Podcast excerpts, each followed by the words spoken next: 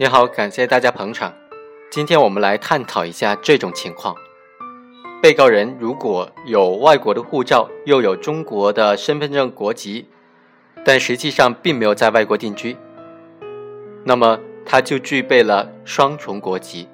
在这种情况之下，他在中国犯罪，在刑事诉讼的程序当中，是应当把他当做一个外国人进行审判，还是把他当做一个中国人进行刑事司法审判呢？本案当中的被告人袁某就是这种情况，他拥有几个国家的护照和国籍，但实际上并没有在外国定居，一直都住在中国，在中国犯罪了。此时应该怎么处理？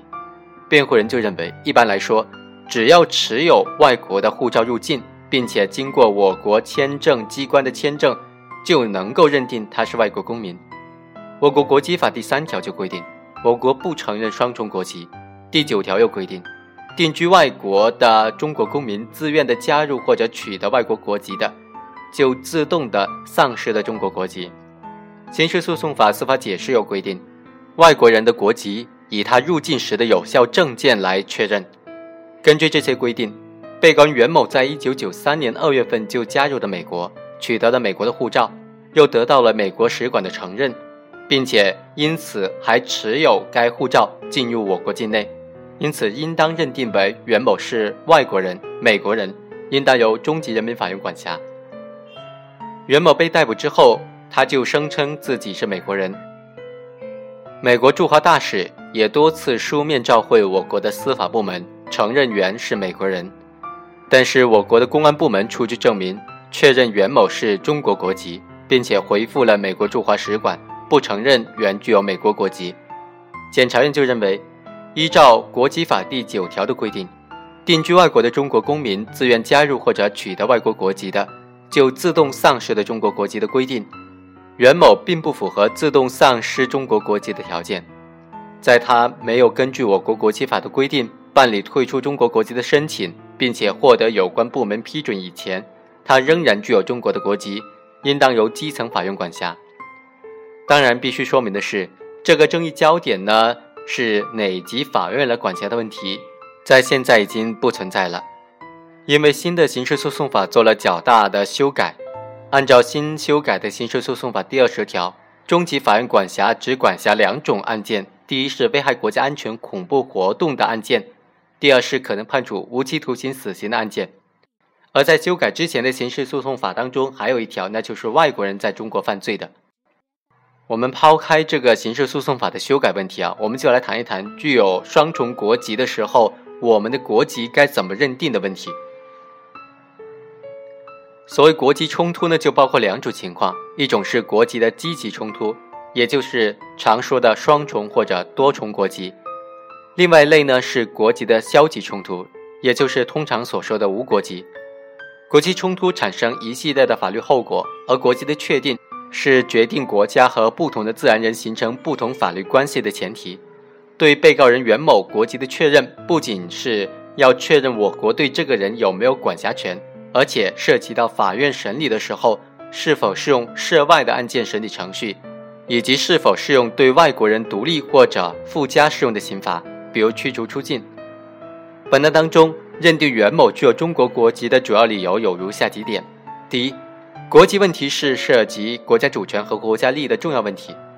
现行的国际法关于这个问题有一个重要的原则，就每个国家有权以自己的法律来决定谁是他的国民。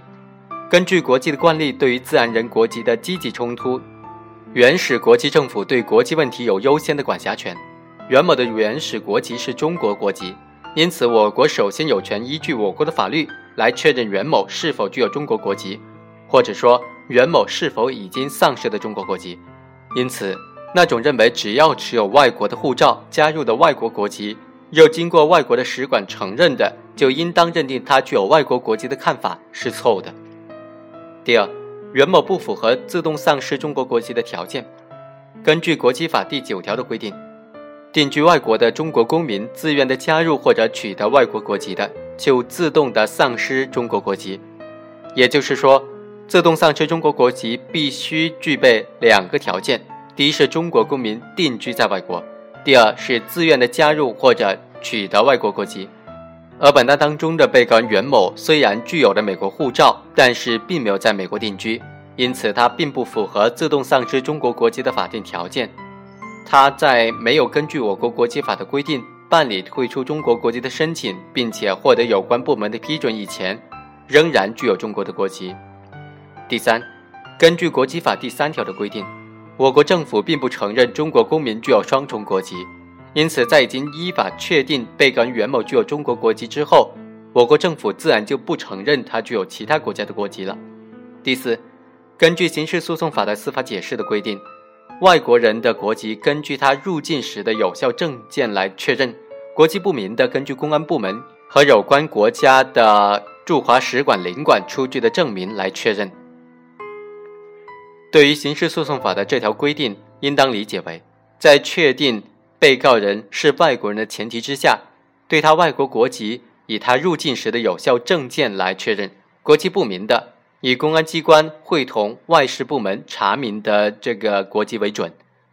本案当中，袁某尽管持有外国护照，但是他同时具有明确的中国国籍，又不符合自动的丧失中国国籍的条件，也没有办理退出中国国籍的手续。按照我国的法律，我国不承认他具有美国国籍。袁某不属于外国人，因此上述规定并不符合本案。以上就是本期的全部内容。刚才软件出了一点点小问题，所以后面的内容有一点小瑕疵，就烦请各位看官勉强谅解一下啦。下期再会。